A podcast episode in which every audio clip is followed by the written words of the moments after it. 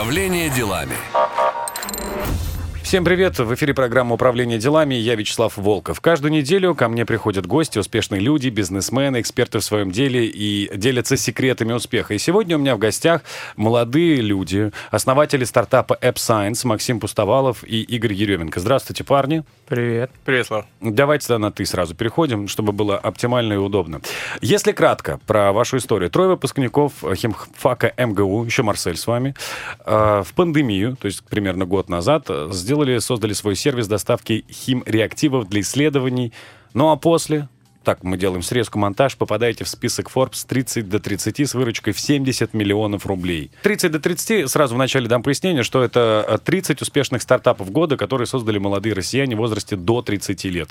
Ну Теперь да. поправки. Здесь нужно сразу оговорку сделать. Мы еще туда не попали. Э, мы попали в сентябрьский номер издания Forbes. 330 проект, который нам тоже очень интересен. Мы с удовольствием в нем примем участие и, надеемся, пройдем весной. А там какие-то критерии определенные? Э, доля выручки или что самое главное там? Ну, на самом деле, я не знаю, на что смотрят журналисты. Не так глубоко в это копал. Но, конечно, наверное, успешность стартапа меряется по там, темпам роста, угу. по количеству выручки, количеству людей, на степень влияния на рынок и на вообще на, интересный, наверное, кейс журналисты смотрят на каких-то героев, они их ищут, и ну, там, это такая немного субъективная штука, но, конечно, есть и объективные факторы, которые перечислил.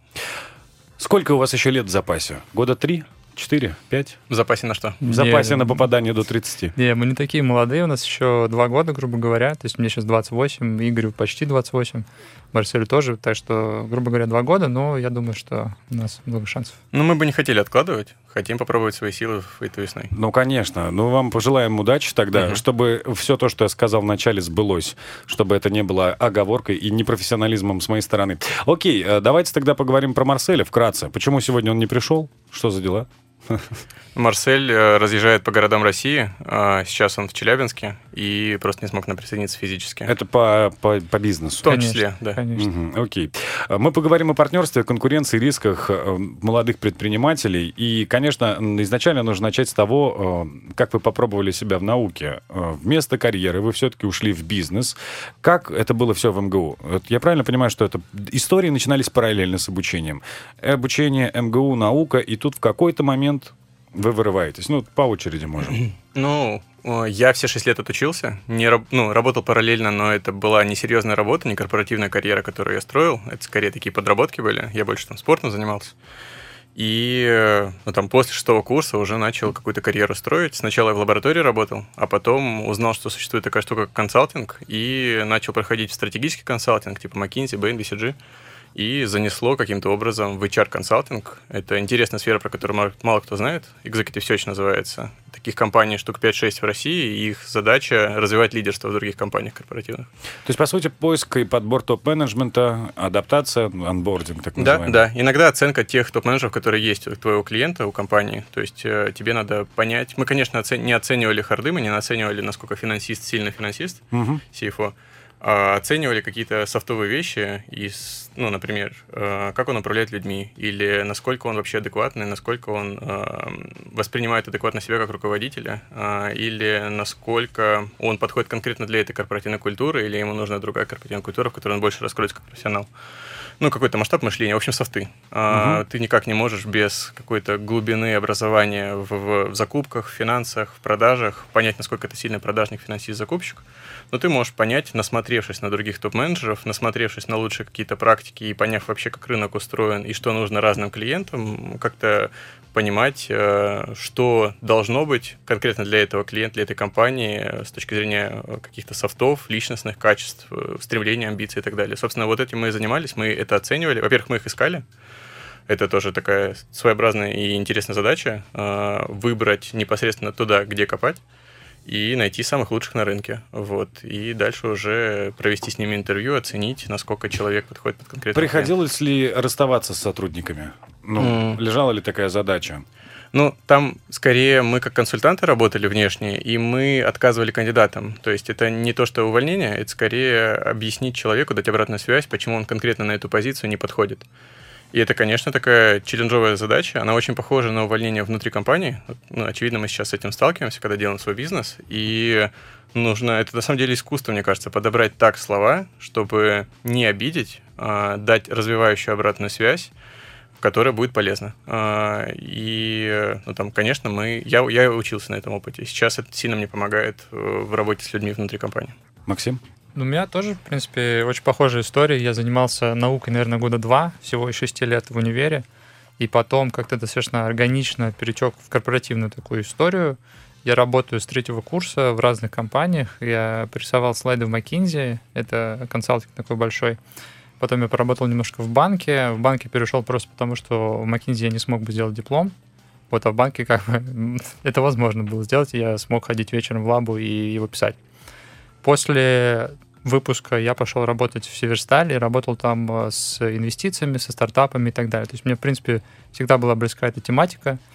И вот рано или поздно случилось то, что случилось. Я сделал свой стартап. В частности, весь этот опыт, конечно, предыдущий мне очень сильно помог. То есть это была твоя идея изначально, создание этого стартапа? Я бы так не сказал. Это вообще у нас такая итеративная история. То есть это не история там э, когда ты внезапно что-то придумал и реализовал, у нас было много итераций, и в конце концов э, компанию мы считаем придумал клиент. Вот, а мы втроем просто пытались сделать разные вещи, которые привели к тому, что клиент нам сказал, что нужно ему. То есть он приходил с какой-то болью своей, вы предлагали решение, и в итоге нашли оптим... да, оптимальное решение. Абсолютно. Ну а любовь к химии, она как-то осталась вообще? Конечно, да. Ну, то есть... Ну не на уровне закупок же только. Не только на уровне закупок. Мы все время а, думаем о том, что нам можно сделать еще в области химии, и в частности в области, скорее, би биологии и на стыке биологии и химии. То есть нам очень интересно, просто нас фо наш фокус сейчас в другом, в закупках, потому что мы считаем, что решив эту проблему, мы, в частности, себе плацдарм сделаем для будущих бизнесов. Ну, в том плане, что будет партнерство с надежными крупными компаниями. И это в том числе, Референции да. какие-то, Конечно, возможно, их да. экспертиза в решении да. ваших вопросов. Да, бизнес же это знакомство, как правило, да, и сейчас мы знакомимся с очень крутыми людьми и в фармкомпаниях, и в лабораториях, поэтому да. Ну да, здесь может появиться много разных направлений, чем еще можно заниматься. Очевидно, что м- есть проект, и он успешно растет, и им интересно заниматься, он решает большую боль на рынке, но там много интересов, много направлений, можно много еще проблем решить, и если будет возникать достаточно большая история, у которой есть рынок, и в которую стоит вкладывать свои силы и решать проблемы, мы в нее пойдем. Это, возможно, будет какая-то история с биотехом или с чем-то еще. В общем, мы открыты для разных. Что было бы вот интересно, если говорить про биологию, биотех, э, что это? Для наших слушателей, ну и для меня, можете рассказать, что именно вы там видите. Mm-hmm. В целом, э, очень много чего видим. Я думаю, что лучше, конечно, будет, когда мы это сделаем. Вот. Но очень интересна генетика, биология э, и в целом все, что связано с фармой наверное, вот это, если такими широкими масштабами. Последние годы все, что связано с фармой, интересно, я думаю, многим компаниям и да, корпорациям. Да. Это такая золотая жила. Но насчет там рынка вакцин, может быть, какие-то у вас есть взгляды в ту сторону? Не, у нас скорее такие романтичные представления скорее об этом. То есть мы не хотим делать фарм-компанию, которая uh-huh. будет э, делать дженерики. Не совсем про нас. Нам бы как раз хотелось э, коммерциализировать науку. То есть мы, в принципе, начинали с того, что приходили к лабораториям и делали у них заказной синтез. Вот, то есть как бы это было для исследований. Вот и мы бы хотели вернуть, вернуться к тому, что ученые э, очень насильные, и нам бы хотелось как-то сделать а, с этими людьми, которые просто сейчас в лаборатории сидят, что-то делают, сделать какой-то бизнес и э, реализовать их идеи. Вот примерно То так. есть взять лучшие умы и создать свою собственную такой мини-силиконовую долинку. Да, да, именно так. То есть мы с этого начинали, у нас это не очень получилось, просто потому что рынок немножко не тот и не был готов, но мы считаем, что если этим заняться серьезно, то можно отобрать научные группы, которые делают очень крутые штуки, которые могут быть нужны и мы с такими сейчас уже общаемся. Ну, то есть, да. Правильно понимаю, что э, тут миссия ваша заключается даже не в просто интересном бизнесе, да, а вы какую-то даже гуманитарную ценность, что ли, несете, или э, ценность общую, общенаучную? Абсолютно, да, абсолютно. Нам интересно какой-то, чтобы был импакт, и желательно с наукой связанный. Ну, не знаю, вот так получилось, нам всем это интересно. Ну, еще нам интересно все делать по-другому. То есть неинтересно повторять тот бизнес, который есть, условно, делать 20-ю, 30-ю фармкомпанию, которая есть на рынке, и конкурировать с ними просто в других лекарствах. Любопытно пробовать как-то взломать рынок. Ну, то есть здесь э, то, что мы сейчас делаем, э, это по-другому. И так не работали дистрибуторы в России. И это большую ценность несет и ученым, и фармкомпаниям. И на самом деле это большую ценность принесет и другим нишам. Мы просто пока фокусируемся на этих, чтобы успеть все. А, любопытно, на самом деле, вот это вот ощущение сделать что-то иначе. И на самом деле, когда ты находишь что-то иначе, наверное, больше всего это растет, и больше всего в нем какой-то потенциал заложен. Чейнджеры. Это про вас? Инноваторы. Ну, челленджеры хорошее, да, слово. А, можно его докрутить, конечно. Ну, мы ну, не то, по, что... Поштурмим. Можем сделать это прямо сейчас. Я бы не сказал, что мы прям такие инноваторы. Если бы мы были инноваторами, мы бы, наверное, не бизнес делали, а стояли в лабе и реально там какой-то какой-то Ну вот Илон Маск, мы можем назвать его инноватором? Ну, Игорь может, я нет. Ну да. у нас у каждого свои, видимо, ориентиры, кумиры. А, ну не кумиры, а люди, на, на, за которыми интересно наблюдать и э, слова которых интересно слушать. Наверное, я бы его таким назвал, потому что человек делает то, что в мире не было. Прикольно, что он взял и заставил очень много количества людей сесть на электромобиле или там полететь в космос. Ну, и... вообще привлек внимание космическим программам, как бы новое дыхание дал, потому что так или иначе новостные ленты пестрят бесконечно теперь новостями про космос, исследования, дроны, запуски, беспроводные сети и все остальное. Да, и мы вот думали, а вдруг у нас сильно сейчас появится конкуренция, кто-то с большими деньгами, с большими связями будет делать ровно то же самое, просто с большим количеством ресурсов нас там победит, и конкуренцию мы проиграем.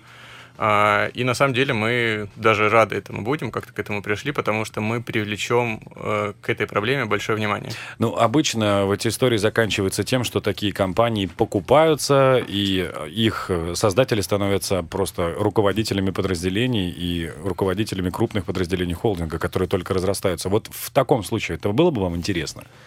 Нет, короткий ответ нет. Мы сами хотим стать компанией, которая других покупает, хм. скорее. Это стиль, это амбиции. Управление делами. Программа «Управление делами» здесь на Москва-ФМ. В студии Вячеслав Волков. Каждую неделю у меня гости, успешные люди, бизнесмены. Сегодня очень интересные ребята. Максим Пустовалов и Игорь Еременко, создатели стартапа AppScience, который помогает доставлять э, химические реагенты до пользователя, минуя большую волокиту, такой, как бывает в крупных компаниях. Вот давайте сейчас подробнее про, про то, чем вы занимаетесь. Можно сказать, что вы своим сервисом произвели революцию на рынке доставки химреактивов э, для лабораторных исследований. Раньше российские лаборатории ждали доставку э, по полгода. Это известно. Проблему пробовали даже решить Роснано, но не справились с задачей по каким-то своим причинам. Как вы вот нащупали спрос на эту услугу и какие основные задачи преследовали в самом начале?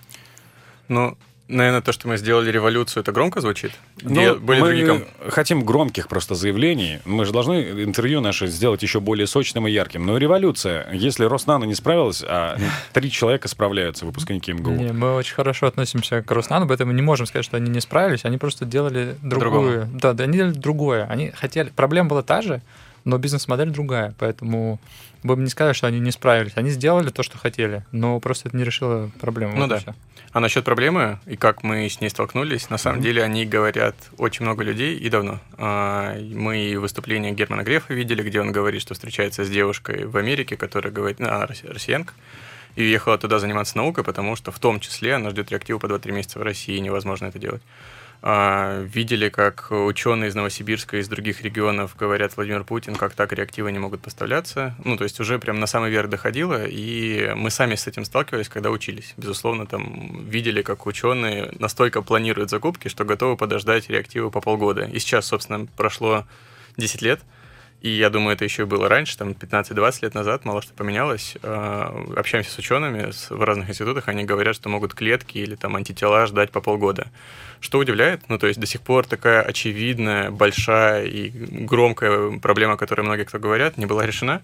Поэтому, ну, там не надо было придумывать ее, не надо было ее долго искать, она просто на поверхности была, и мы, а, ну, там, пробовали решать. Пробовали, кстати, по-разному. Мы изначально не к этому пришли, а через другое начали.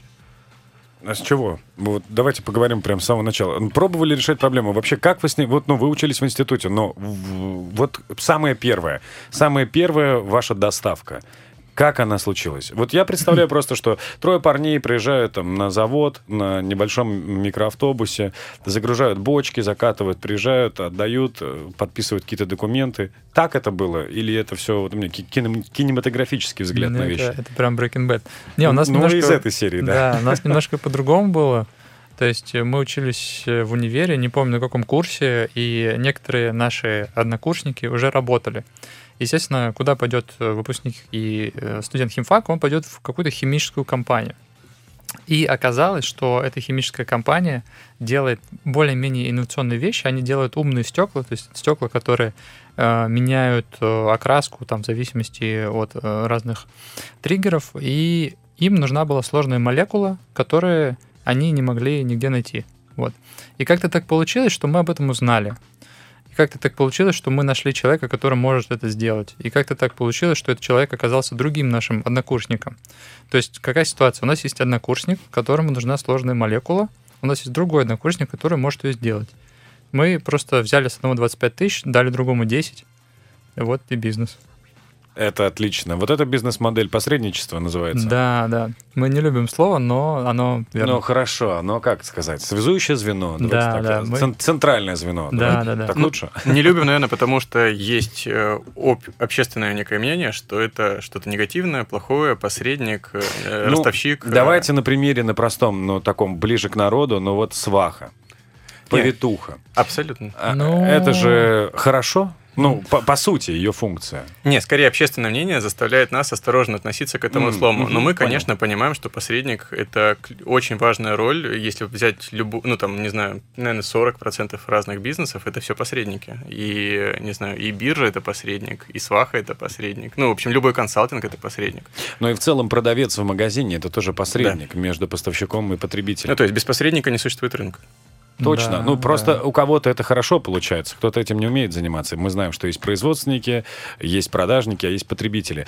Э, ну, давайте тогда про бизнес-стратегию поговорим. Вот это случилось. Вы такие, хорошо, круто, мы можем брать запрос в одном месте, находить исполнителя в другом, связывать их и процент забирать себе. Как дальше это строилось? Где начались остальные заказы? Ну, и я понимаю, что э, обучаясь в МГУ, на химфаке, ну, наверняка много знакомств. Наверняка вы посещали много лабораторий, так так или иначе научные сотрудники, руководители у вас были. Вы начали через эти связи, через эти каналы? Да, да, это самая понятная была история. То есть пойти к тому, кого ты знаешь, и спросить, что ему нужно. Вот. Э, и плюс мы начали выходить на другие университеты и так далее. То есть мы пошли по лабораториям, начали спрашивать, что им нужно. И а вы... как они доверяли вам? Ну, то есть, э, ну, кем вы представлялись в этот момент? Ну, мы же химфак МГУ, все же друг друга а, ну, знают. Все, тогда все да. ну, то есть, угу. здесь такой, мы это любим слово, name-dropping. То есть, когда ты говоришь, мы химфак МГУ, все такие, о, ну, значит, можно с ребятами что-то придумать. Угу. Вот, и мы ходили и общались, и поняли, что в целом история может быть релевантной, и наняли э, сотрудника первого. Этот сотрудник был селзом, то есть мы как бы, ну, такие, умеем общаться, но не умеем продавать, обходить э, секретарей и все прочее. Это это возрастной был человек или тоже... Нет, ну, просто с опытом. Ну, человек, ему лет было 35, ну, то есть не очень возрастной. Ну, старше нас на 10 лет. Угу. Вот, и он, э, соответственно, начал звонить компаниям фармацевтическим, нефтяным и всем другим, тем, в общем, которым нужны реактивы, которые можно засинтетить в лаборатории.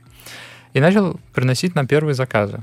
Вот. И совместно с этими первыми заказами на синтез он начал нам приносить заказы на какую-то штуку, которую нет смысла синтезировать. То есть это очень простая молекула, которая очень много производится в Китае, ее просто, ну, ее невыгодно делать в лаборатории, ее просто проще привести. Угу. И мы сначала отказывались от таких веществ, просто потому что, ну зачем? То есть это невыгодно, это не быстро и так далее. И мы отказывались, отказывались. И да, отказывались до того, что когда к нам пришел Игорь, мы полностью переключились на эту модель в итоге, потому что поняли, что в реальности людям не нужен синтез, а нужно что-то, что уже произведено, и можно просто привести. Но им просто плохо привозят. То есть в этот момент Игорь присоединился, ты говоришь, парни, вы что, вот она золотая жила? Ну нет, ребята сначала на синтезе фокусировались. А они точно так же хотели решить проблему, что реактивы это долго в Россию, и хотели убрать э, производителя, условно, одного из крупнейших, на примере, в Германии, который находится. Большинство реактивов делается, на самом деле, в России, в Китае, в Индии, ну, где меньше стоимость труда. Это везется куда-нибудь в Германию, в Америку, проверяется качество, клеится этикетка и под крутым брендом распространяется по всему миру, в том же самую Россию. Соответственно, угу. вот эта цепочка, зачем она нужна, если можно от непосредственно синтетика клиенту в России доставить. Соответственно, парни хотели это делать, и, собственно, это и был тот бизнес, в который я приходил. А, приходил я не потому, что, смотри, Игорь, нам нужен продажник, а потому что ребята правильно, наверное, пошли, что просто начали общаться со знакомыми и искать неуспокоенных людей, которые что-то хотят в этой жизни сделать на разные роли. Неуспокоенных людей. Как интересно это звучит. Но были ли одногруппники или есть они, которые уже успокоились? А на самом деле, мне кажется, это как-то либо от рождения, либо от воспитания. Очень много успокоенных э, по умолчанию людей. Мне нравится термин, я его забираю себе на вооружение. Успокоенный человек, отлично. Я позвоню своему другу, он скажу, ну что ты там? Успокоился? Может быть, побеспокоит тебя. Хорошо, а, окей. Значит, ты пришел и такой говоришь, давайте мы все это сейчас с вами переоформим, и тут же меняется бизнес-модель. Ну, синтез по-прежнему продолжаете вы или уже все? Ну, практически нет. Ну, то есть сейчас очень редко мы делаем синтез, но, наверное, где-то там 2% случаев, где-то так. Ну, не так, что я пришел и говорю, ну, конечно, вы не досмотрели, вот новая ниша, и давайте идите туда. Да, а... мы от нее отказывались, мы от нее постоянно отказывались, но Игорь пришел и убедил нас в том, что на самом деле это важно. Там было так, что я пришел, ребята позвали, давай нам поможешь с HR-историей, ты же с HR занимаешься, они не mm-hmm. понимали, что на самом деле там много бизнесового, и что я там рынок неплохо понимаю, и я говорю, не, HR не очень интересно, это очень легко и понятно, как делать, а, ну, с тем опытом, который я получил, прикольней, а, какую-то бизнес-функцию больше возглавить, э, давайте я вам помогу с продажами а, и понимаю, как их делать. То есть мой опыт поиска топ-менеджеров и умение общаться с ними э, там подсказывал мне, что можно через этих же топ-менеджеров выходить на них и им продавать. То есть не снизу вверх идти, как делал продажник ребят. Точка входа. Да-да-да. Ну, то есть заходить на людей, которые непосредственно принимают решения. А, и они уже э, говорят менеджеру, который под их руководством находится, смотри, вот классные ребята, давай ты с ними начнешь сотрудничать. Соответственно, это намного проще через одного человека уметь правильно произвести на них впечатление, правильно найти аргументы, чтобы потом уже он порекомендовал, и менеджер был теплым и хотел с тобой работать нежели убеждать сначала обходить ресепшн, а, заходить на менеджера, и это намного сложнее путь и больше ресурс-затратный. Собственно, мы с этого начали, начали выходить на клиентов, выходить сразу на большие компании, сначала на большие камни положить, потом маленькие досыпать. Вот, и там первые пошли заказы с крупной фармой, типа Петровакса, Генериума, а, чуть позже был Airfarm и так далее. И эти ребята начали делать заказы. Сначала это было там синтез, например, там пептиды какие-то синтезировать или какие-то еще сложные реактивы молекулы. А потом они говорят, а вот это можете, а это, это только поставка. Или они заказывали синтез, и почему-то так получалось, что ученые не могли синтезировать. Они говорили, да, сможем, а потом выход не получался, у кого-то там это от рук сильно зависит. У одного ученого получается в одной лаборатории, у другого не получается. Такая немножко мистика, что ли, получится синтез или нет. И гарантии они не хотят давать, и договоры подписывать не хотят давать. И, соответственно, получалась такая ситуация, что мы клиенту уже пообещали, а синтетик не может. И мы в таких ситуациях пытались спасти проект, репутацию все-таки свою хотели поддерживать, и просто доставляли из США, из Европы, из Китая быстро сами. Находили решения, находили контрагентов, делали у них заказ, и оказывается, можно их привозить за две недели, или за три недели, или максимум за месяц. У нас получалось, и э, под большим впечатлением находились наши клиенты, говорили, ничего себе, как быстро вы можете, и мы увидели, что на самом деле эта проблема может решаться просто поставкой, и как будто проще масштабировать именно непосредственно эту бизнес-модель, и она на самом деле даже больше нужна клиентам, то, о чем говорил Максим, что клиент нам подсказал. То есть э, присылают запрос, плюс пандемия, понятно, помогла, еще больше проектов у фармы стало, они все больше и больше да. начали делать и присылают запрос, где там 20 позиций, а, которые из разных точек мира, и мы ну, там, столкнулись с тем, что надо делать выбор. Отказываться от 20 тысяч евро в моменте, которые тогда были большими деньгами, это просто заказ такой примерно был, выручки, и либо там пробовать и там дерзать. И мы дерзнули, и потихоньку эта бизнес-модель начала масштабироваться. Я правильно понимаю, что пришлось захантить логиста в вашу команду, чтобы это все выстроить? Или хватило своих собственных навыков? На самом деле, ну там ты расскажи, у Максима это достаточно просто получилось, он сам на это научился получился. У Игоря, у Игоря все очень просто получается. Управление делами. Программа управления делами. Вячеслав Волков с вами. Мы продолжаем беседу с молодыми и успешными бизнесменами, э, учеными, научными сотрудниками по образованию и по призванию внутри, в душе. У меня в студии сегодня, напомню, Максим Пустовалов и Игорь Еременко, парни-создатели стартапа AppScience, который помогает сейчас решать вопросы доставки химических реагентов э, по всей стране. Ну и не только, кстати, по всей стране ведь, да? Э, вы еще доставляете за границу или пока да. только Бывало, бывало уже пару раз. Уже появились первые заграничные да. заказы. Для всех, кто только что к нам подключился, напомню, что э, публикация про этот стартап попала в сентябрьский выпуск Forbes. Это достаточно короткий срок. 9 месяцев с основ... начала основания стартапа, и вы уже попадаете в выпуск Forbes. Это большой успех, и, насколько я понимаю, такого ранее еще не наблюдалось.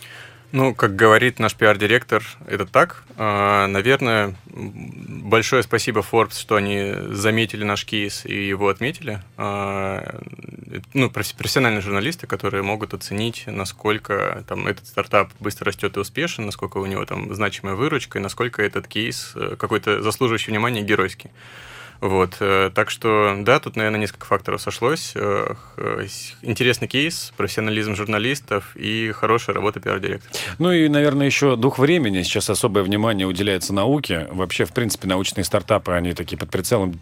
От IT э, фокус сместился в силу пандемии в сторону фармы и, в принципе, науки, развития научных процессов. Давайте обсудим то, как вы работаете сейчас и насколько быстро все получается. Вместо полугода, как было раньше, доставка реактивов осуществляется за 2 две-три недели.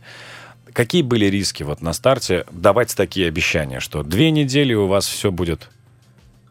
Ну, риск один. Э, репутационный? Да, да, да, абсолютно. В обещаниях, когда ты их даешь, риск один репутационный. Но есть еще риски э, для компании нашего клиента. Это сорвать проект. Тогда была гонка. Данные сейчас остается за выпуском новых вакцин, э, за выпуском новых лекарств. Ну, в общем, они реализуют достаточно большое количество проектов э, критически важных, которые спасают жизни людей, и мы в том числе чувствовали некую социальную миссию, что мы не должны подвести. То есть тут вопрос стоял не, о, не только о росте бизнеса, но и некотором коммитменте социальном. Угу. Как вы осуществляете логистику? У нас есть несколько своих компаний, которые разбросаны по всему миру. И... Своих в смысле партнеров или со- собственных? А, и так, и так. То есть угу. есть и партнерские, просто у нас разная степень партнерства со всеми. А, вот сейчас мы, например, открываем компанию в Швейцарии. Э, у нас есть компания совместная в США и так далее. Что, зачем вообще это нужно, да? То есть это не просто склады, на самом деле все очень прозаично. То есть американцы любят продавать американцам, швейцарцы не очень любят вообще экспортировать и продают только в Швейцарии и так далее. То есть страны между границ вообще не любят пере, перевозить, и для них это такая сложная задача, которую на самом деле мы решаем. То есть по большому счету мы не научная компания, там ничего такого, мы компания, которая а, немножко стирает границы для реактивов и позволяет им попасть в границу другого государства. Вот. Но при этом, естественно, мы делаем все правильно и быстро. Вот примерно так. Поэтому э, что мы делаем? Э, когда какая-то компания в России заказывает реактив у дистрибутора, дистрибутор, э, например, в Америке компания-производитель находится, дистрибутор пишет этой компании в Америке, эта компания в Америке собирает пул заказов, этот пул заказов сначала отправят в Европу, потому что у них там хаб, на котором они консолидируют, а потом из Европы это все идет в Россию. Вот, соответственно, происходит такой логистический крюк, с одной стороны, другой стороны, есть еще процессы неэффективности на стороне дистрибутора, то есть они консолидируют что-то на своем складе в Европе с другими позициями и так далее.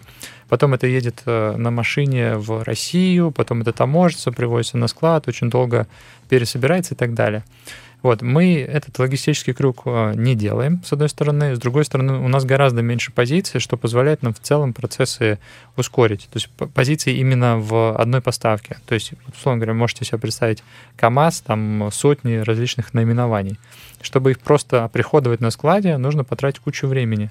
А клиент ждет. Вот. А у нас приходит 15 позиций, и мы за день можем в тот же день отправить его клиенту. Ну да, также с растаможкой. Если большой груз приходит на таможню, они, очевидно, долго его будут выпускать, пока все не проверят. Один груз они выпускают за раз. Соответственно, чем у тебя меньше посылка и груз, тем ты быстрее его выпустишь. Да, более того, то есть в, если в одном грузе есть разные реактивы, некоторые из них требуют разрешения, некоторые не требуют, вот это еще дольше делает весь процесс. То есть есть, в принципе, достаточно простые Э, на первый взгляд, вещи, которые можно, оптимизировав, э, ускорить процесс. Что мы делаем?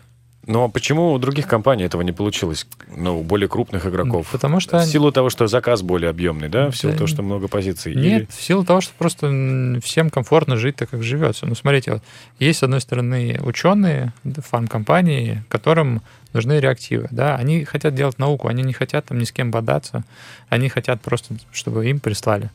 С другой стороны, есть дистрибьюторы, которым постоянно говорят, что-то у вас очень долго и дорого, можете быстрее. Вот. Они такие, а зачем нам быстрее, если вот нам, вы и так нам деньги платите, мы и так угу. дистрибьютор, а, все и так работает. Нету да. пинка. То есть исторический рынок так сложился, что компании, которые начали заниматься дистрибуцией реактивов с 90-х или там с 2000-х, э, били в консолидацию и максимальное сокращение издержек. То есть у них э, срок поставки не был во главе угла, соответственно, вот так у них бизнес-модель была устроена, и так они росли. Сейчас, э, собственно, все у них выстроено именно под эту бизнес-модель, им сложно и не хочется, судя по всему, им не хочется меняться, раз они не поменялись за эти там 25-30 лет. Да, абсолютно так. Ну вот можете представить, вы большая компания, у вас там оборот 5 миллиардов рублей в год, это для России нормальный оборот. И вот у вас есть процесс, как вы закупаете тот или иной реактив. А этот реактив можно купить в США, в Германии, в Китае, в Индии и в других странах. И вот у вас есть канал с Германией логистический. Вы, естественно, идете в Германию и закупаете в Германии просто потому, что у вас все процессы настроены на Германию. А мы работаем немножко по-другому. Мы изначально сделали себе каналы по заказу во всех странах. И смотрим, где это сейчас есть, где это дешевле, и как быстрее доставить. Вот примерно так мы работаем. Ну и бизнес-модель немножко отличается от традиционной для России тем, что большинство компаний работают по каталогу, то есть они когда-то пошли к производителю в мире, там, в США, Европе, и договорились, что они именно его позиции возят. возят. Соответственно, там есть, условно, у самой крупной компании там 30-50 дистрибуторств э, конкретных компаний, производителей, которых они возят, и они работают через каталог к ним приходят и говорят, у вас есть наличие на складе? А если нет, то точно ждите там 120 дней. А если есть, здорово, быстро привезем. Мы не делаем склад, мы не делаем а, какую-то такую консолидацию, мы говорим, что у нас некий такой бесконечный каталог, мы никак себя не привязываем к конкретному производителю. Наша задача помочь клиенту получить все, что угодно, любой реактив, который он хочет, неважно от какого дистрибутора. Соответственно, это позволяет как это сказать, каждый раз, когда приходит новый запрос, работать с ним как с отдельным проектом. То есть у нас э, есть э, в supply люди, большинство из них там либо с научным бэкграундом, либо, ну, как минимум, э, из таких аналитических специальностей, где надо искать, мыслить, думать и еще надо супер английским владеть, чтобы созваниваться с Европой, с Америкой, с Китаем. И не только. У нас есть и китайский, который знают люди, и немецкий, и французский, потому что с французами надо только на французском говорить, они тебя просто будут игнорировать.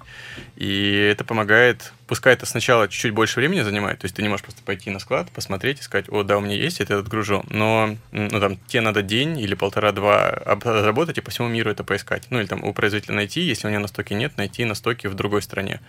Вот. Но зато ты точно найдешь все, что нужно. То есть, если тебе дают э, ну, там, 60 позиций в одной заявке, и они разбросаны по всему миру, ты как единое окно можешь поставить все эти позиции. И мало кто из других дистрибуторов может поставить все. Соответственно, это тоже такое некое уникальное преимущество, которое позволяет там, дополнительную ценность э, иметь у клиента в голове.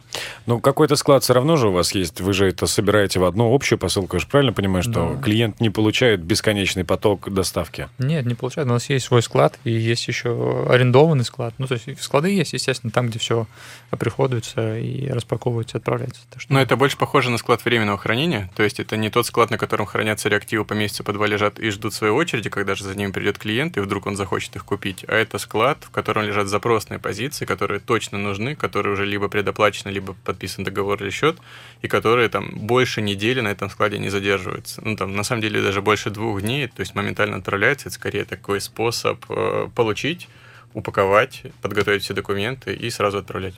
Ну и, соответственно, если все позиции э, присутствуют, например, во всех странах, вы смотрите, что доставляется быстрее и где купить дешевле, чтобы, понятно, заложить свой маршрут сюда. Абсолютно. Здесь, абсолютно. типа, есть некий сервис, что вот конкретная позиция нужна от конкретного производителя, но, например, ее ждать два месяца, она еще просто не произведена, или даже больше, или она в бэкодере, и на нее огромный спрос, и какой-нибудь Pfizer американский ее всю скупает, потому что она ему тоже нужна.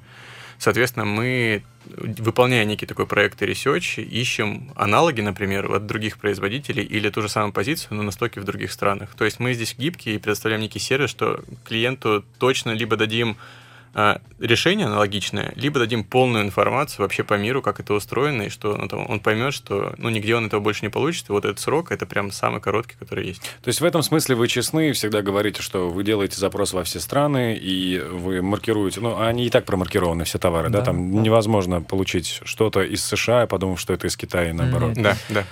А было ли такое, что вы вышли сверх бюджета заказа, э, чтобы избежать репутационных потерь? Конечно. Каждый день Да. почти. Ну, не- каждую неделю точно. Не, ну достаточно Ну, часто то есть так да, бывает. приходится добрасывать из оборотки, да, чтобы Конечно. просто компенсировать и доставить все в срок. Да. А, ну более того, с этого начиналось. Ну, то есть, очевидно, крупные компании, как это ни странно, устроено, работают по постоплате только, Мгм, причем да. с большой отсрочкой. Полгода. И это так забавно, что ты маленький стартап, который только растет и пытается там как-то задышать и почувствовать воздух, а тебе крупный гигант, международная компания там, с десятками миллиардов э, долларов оборота по миру говорит, извините, только постоплата и через там, 75 дней или там, 2 месяца. Мгм. и ты вынужден их кредитовать. Это, конечно, льстит, ты кредитуешь крутую крупную компанию, но по бизнесу это, конечно, бьет, и надо там решать проблему с тем, чтобы, первое, договариваться о вот этих условиях оплаты, с кем-то тогда нужна предоплата обязательно, потому что где-то эти деньги надо в оборотку находить. А если их не хватает, где-то их надо искать, э, там, привлекать финансирование, э, там, кредитоваться в банке, находить друзей. В общем, это такая насущная проблема, и там, если сейчас мы решим э, такое узкое горло с людьми и быстро их можем нанимать, то, очевидно, там рост ускорится еще больше, и нужно будет где-то эти деньги искать. И это такая проблема, которая... Ну, не проблема, а задача, которая перед нами все время стоит. Ну, я бы, наверное, еще добавил. Я думаю, Вячеслав, про то, теряем ли мы деньги на заказах некоторых. Такой был вопрос. Ну, тут даже не то, чтобы теряете. Ну да, наверное, да, правильно сказать так. Теряете деньги, но при этом не теряете репутацию. Да, да, это происходит постоянно. Вот у нас сегодня два новых сотрудника вышло э, к нам в департамент supply, который будет заниматься заказами, и я им рассказывал, что каждый месяц мы теряем примерно 10% прибыли э, просто потому, что мы делаем либо сами ошибки, либо пытаемся сохранить репутацию. Вот это нормально, то есть мы относимся к этому с пониманием, потому что долгосрочно это лучшая стратегия. То есть краткосрочно потерять э, 10 тысяч долларов там, в месяц гораздо лучше, чем просто там уйти с рынка сейчас, когда все развивается. Управление делами. Программа управления делами. И сегодня мы беседуем с основателями стартапа AppScience Максимом Пустоваловым и Игорем Еременко. Говорим о сверхбыстрых доставках химических реагентов, говорим о репутации, об имидже, говорим о заработках и трудностях, и, конечно, о науке. В первую очередь о науке. А, Ну вот давайте сейчас немножко вернемся к HR-истории. Игорь, поскольку у тебя большой бэкграунд э, в области HR, правильно я понимаю, что э, есть у тебя некое видение миссии компании, ценностей компании? Есть ли что-то такое сформулированное, что вы доносите до своих сотрудников? Ну, я сформулирую сейчас, а, но это очень связано с последним вопросом, который мы обсуждали, про репутацию Мгм. и теряем ли мы деньги. А, На самом деле мы вот прям очень э, трепетно, что ли, относимся к проблеме клиента. Нам не все равно, получит он реактивы, э, реализует ли он свой проект, и нам главное решить проблему. Поэтому бывали такие ситуации, когда, очевидно, это было в наш убыток, и там что-то не складывалось, но проблема была бы решена, если бы мы просто все-таки выложили деньги, чуть больше напряглись и ну, там больше ресурсов направили, и мы так делаем. И хотим так делать, потому что, наверное, в том числе э, влияет наш бэкграунд научный. Мы очень хорошо понимаем клиента и очень хорошо понимаем его боль. Мы не какие-то коммерсанты, э, которые там, пришли из другого рынка, а ну, там все-таки причастны к тому, что делают клиенты. Поэтому вот, наверное, это в том числе добавляет немного к ответственности, что ли, к коммитменту, когда мы проекты берем.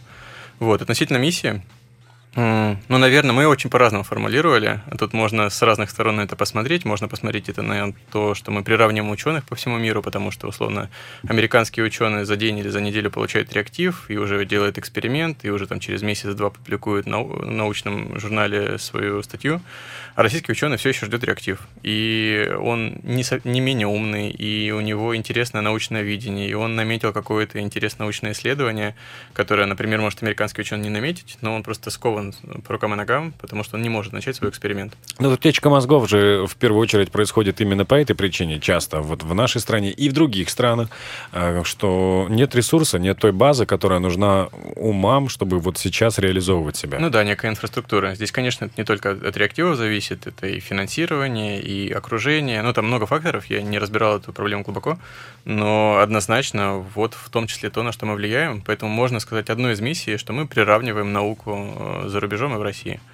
А другая миссия, не знаю, поможешь мне? Да нет, это на самом деле ключевая история. То есть в целом наша глобальная вещь, и мы будем считать, что мы молодцы, когда мы ее сделаем.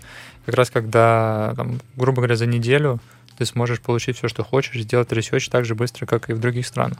Вот более того, мы создаем систему, э, как я сказал, э, например, ученые в США, как правило, пользуются тем, что есть в США, ученые в Германии тем, что есть в Германии и так далее.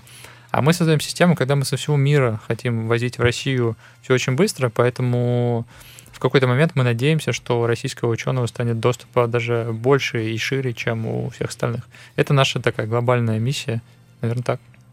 Есть ли, может быть, э, какие-то позитивные взгляды со стороны правительственных структур э, на вашу деятельность? Ну, может быть, э, не знаю, Министерство науки Российской Федерации каким-то образом ну, мы с ними ни с кем не общались, вот и законопроекты не смотрели, вот, да и в целом мы скорее на свои силы здесь ориентируемся и в себя верим, а не ждем поддержки, но если она будет, мы, естественно, готовы обсуждать. Да, но у нас был опыт общения с большим количеством ученых, и некоторые из них э, свою деятельность э, расширяют не только в науке, но и, например, в государственной области. Соответственно, один из ученых э, работает в президиуме РФ, и говорит, что для него это тоже боль насущная, он давно ее пытается решить, и он очень рад, что мы появились, и нам предлагал инфраструктурные проекты, чтобы мы там, под некие субсидии, под определенные обязательства могли поставлять реактивы вообще во всю Россию, во всю науку.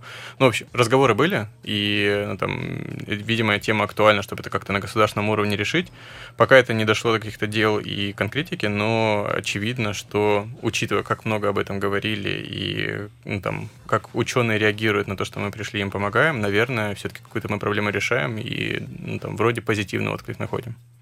Так приятно, что вот э, в первую очередь во главе угла стоит все-таки не бизнес, а наука. Э, правильно я понимаю? Или все-таки бизнес тут, э, ну, я думаю, что с учетом того, как вы можете потерять деньги на репутации, как вы относитесь к тому, что делаете, наука это номер один? Смотря что назвать бизнесом. Ну, то есть можно же очень по-разному к этому относиться. Можно ну, относиться да. к этому как штуке, которая помогает тебе заработать деньги и комфортно жить. Можно к этому относиться как штуке, которая помогает получить много влияния и чувствовать себя хорошо, потому что у тебя много людей, ты увольняешь, нанимаешь, там влияешь на мир и так далее. Можно относиться к этому, как, мне кажется, мы втроем разделяем этот подход, как некому способу более ярко и насыщенно проживать свою жизнь и учиться на каком-то опыте. Но есть ли все-таки история такая, вот как я себе вижу, я хочу от вас получить хотя бы одну вот эту романтическую, когда вы прилетели в другую страну, сами там договаривались, какие-то бочки везли, ну что-то подобное было? Да, постоянно, постоянно. Вначале так и было, мы сами возили, то есть я помню, мы первый заказ совместный с Игорем повезли вместе в каршеринге ночью в Подмосковье, там ну сами вот. разгружали. Нет, такое было. Нет, наконец-то. Такое было, и такое все еще иногда происходит. Мы такие hands э, ребята, то есть стараемся понимать, что вообще происходит, как работает наш склад, даже когда там много людей и все прочее.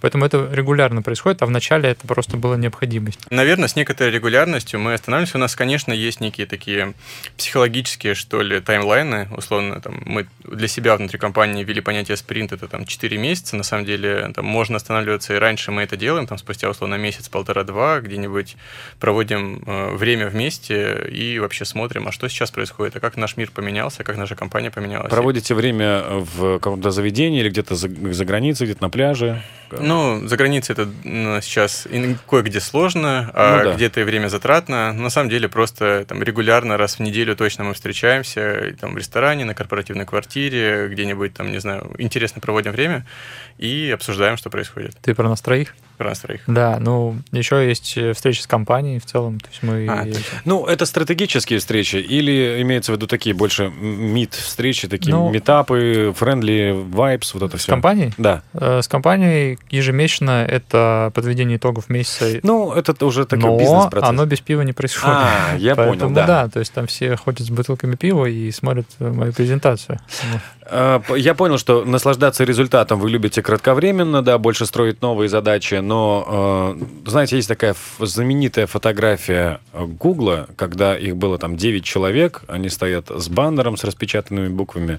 Ну вот, есть ли у вас какие-то такие романтические взгляды на то, чем вы занимаетесь, что вот мы были маленькие и мечтаете ли стать, ну, я, я понял, что вы мечтаете стать самой крупной компанией в мире и зарабатывать все деньги и решать все научные проблемы, но вот есть ли у вас такая фотка, где у вас усеченный состав, стартовый, вы там с простыми компьютерами еще самыми в самом первом офисе. Конечно. У есть. нас много таких фотографий. Есть, да, постоянно. По поводу количества человек. Сейчас в команде 32, правильно? Да. Ну, на самом деле уже сложно контролировать э, это количество. Э, возможно, уже 34 или, или там 33. Есть а. уже собственный HR, да, собственный да, да, да, рекрутер? Да, да, да, вот сейчас еще рекрутер добавляется к HR. В общем, HR-команда тоже растет, соответственно... 32. Иногда... Сейчас пускай будет 32. 32 норма, как э, раньше говорили да, да, в старой рекламе. Э, эти люди, они с большим опытом, эти люди, это уже такие специалисты в своих сферах сложившиеся, правильно я понимаю? По-разному. Есть экспертные позиции, которые требуют э, опыта и так далее. Есть позиции, где нужны мозги и все, и задор, и энергия. Поэтому у нас на разных позициях разные люди. У нас разброс возраста от 19 до 60 с чем-то. У нас есть люди, которым... Самый возрастной это какой специалист? А, это человек, который занимается доставкой. Вот. Это не просто там курьер, а реально у нас в штате человек занимается доставками. А, самый молодой тогда это Самый СММщик? молодой? Нет, у нас нет СММщика. У нас есть э, команда документооборота, которая готовит все отгрузочные документы и так далее. Вот там у нас есть э, девушка, которая 19. Ну, то есть после вуза сразу к вам прямиком? Во время даже. Во время, да. А, то есть она совмещает. А хантите ли вы кого-то из МГУ? Конечно. Ну, у нас, во-первых, вся начальная команда из МГУ, то есть мы же начинали, как и все, там, звать друзей. Поэтому, да, у нас очень много людей из МГУ, но вот сейчас э, мы понимаем, что есть не только в МГУ хорошие люди. Ну, не хорошие люди. Э, хорошие люди это не профессия. У нас все хорошие люди. А, и на самом деле и вне нашей компании их много. Нам нужно, чтобы в том числе люди были такие, как мы, неуспокоены, потому что... Этот термин, конечно, все это прям... Да-да-да, я помню, Вячеслав, что вам понравилось это слово, но а по-другому никак. Ну, то есть это же стартап, у него есть определенная культура, много неопределенности, много ну, там, иногда переработок, много новых задач, которым ты изначально не был готов, и которые появляются там каждую неделю новые. А, много хаотичности, потому что процессы не успевают за ростом компании. И, соответственно, должен быть определенный склад, темперамент, характер у человека, который способен эту неопределенность и все остальное вышеперечисленное переживать, и там, в нем комфорт, ну, может быть, некомфортно иногда, но ресурсно находиться. Но, судя по общению, вы такие мягкие люди, или в работе вы можете быть жесткими, требовательными? Ну, требовательными, жесткими можем быть, но мы считаем себя нетоксичными, то есть мы очень уважаем своих сотрудников, на самом деле их очень любим. А, для нас вызов был, как не упасть совсем в дипломатию и э, там, чуть больше сместить реостат в сторону диктатуры, так называемой, потому что иногда решения надо принимать быстрее. Ну да, да, такие, такой метод управления все-таки он для быстрых решений подходит происходит больше.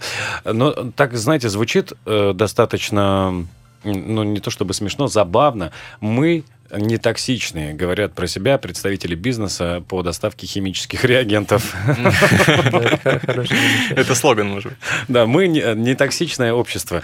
Ну и у нас остается буквально одна минута. А, может быть, дадим какой-то совет молодым студентам, всем молодым студентам, как вот собраться и создать свой стартап? На что нужно сориентироваться? Какой-то вот такой ребята, ну, к примеру, там то-то. Давай да. пополам поделим минуту. Давай. А, мне кажется, есть некое заблуждение, что бизнес и стартапы делаются, сидишь и придумываешь идею. А, вот э, там подумал, тут подумал, в потолок на лампу посмотрел, и вот бам, лампочка загорелась, и ты пошел что-то делать. А, я там все время мечтал свой делать бизнес, и когда у нас получилось, я понял немного, как это работает. А, мне кажется, важно просто делать. Вот бизнес получается, когда ты что-то делаешь, когда у тебя появляются какие-то гипотезы, ты их тестируешь, когда ты идешь и ошибаешься, когда ты там в этих ошибках и в тестировании гипотезы наконец-то выкристаллизовываешь какую-то бизнес-модель, которая работает, масштабируешь ее, бам, надо что-то еще поменять, подрихтовать, и тогда она еще круче становится. По-другому никак, нельзя просто ее придумать на коленке или там в голове, и потом все получается. Да я просто то же самое подчеркнул, нужно делать. Вот у нас получилось не с первого раза, мы тоже много итерировали, как я сказал, и это получилось. И второе, а, мы очень ценим то, что у нас трое, а не один. То есть один фаундер, это, наверное, так романтично звучит, но в реальности только то, что мы трое это делаем, а, позволяет нам а, очень быстро двигаться. То, что мы друг друга челленджим, мы абсолютно разные люди и так далее. Поэтому совет найдите себе человека или двух, с которыми вам комфортно сейчас, и которые достаточно быстро могут мыслить, и попробуйте сделать что-то вместе. Это, это работает точно. Спасибо большое. Но вы будьте готовы к тому, что через сто лет, когда ваша компания будет самым крупным холдингом в мире, все-таки фаундера придется выбрать одного, чтобы он стал маскотом и символом. Мы знаем, что это работает именно так спустя столетия. Да, да. Спасибо огромное. Еще раз напомню, у меня в гостях сегодня были потрясающие люди, интересные научные деятели и, конечно, бизнесмены Максим Пустовалов и Игорь Еременко, основатели стартапа App Science. Я желаю всяческих успехов вам, ну и, конечно, российской науке. Спасибо большое. Спасибо. Спасибо большое. Программа управления делами в студии был Вячеслав Волков. Всего доброго. Управление делами.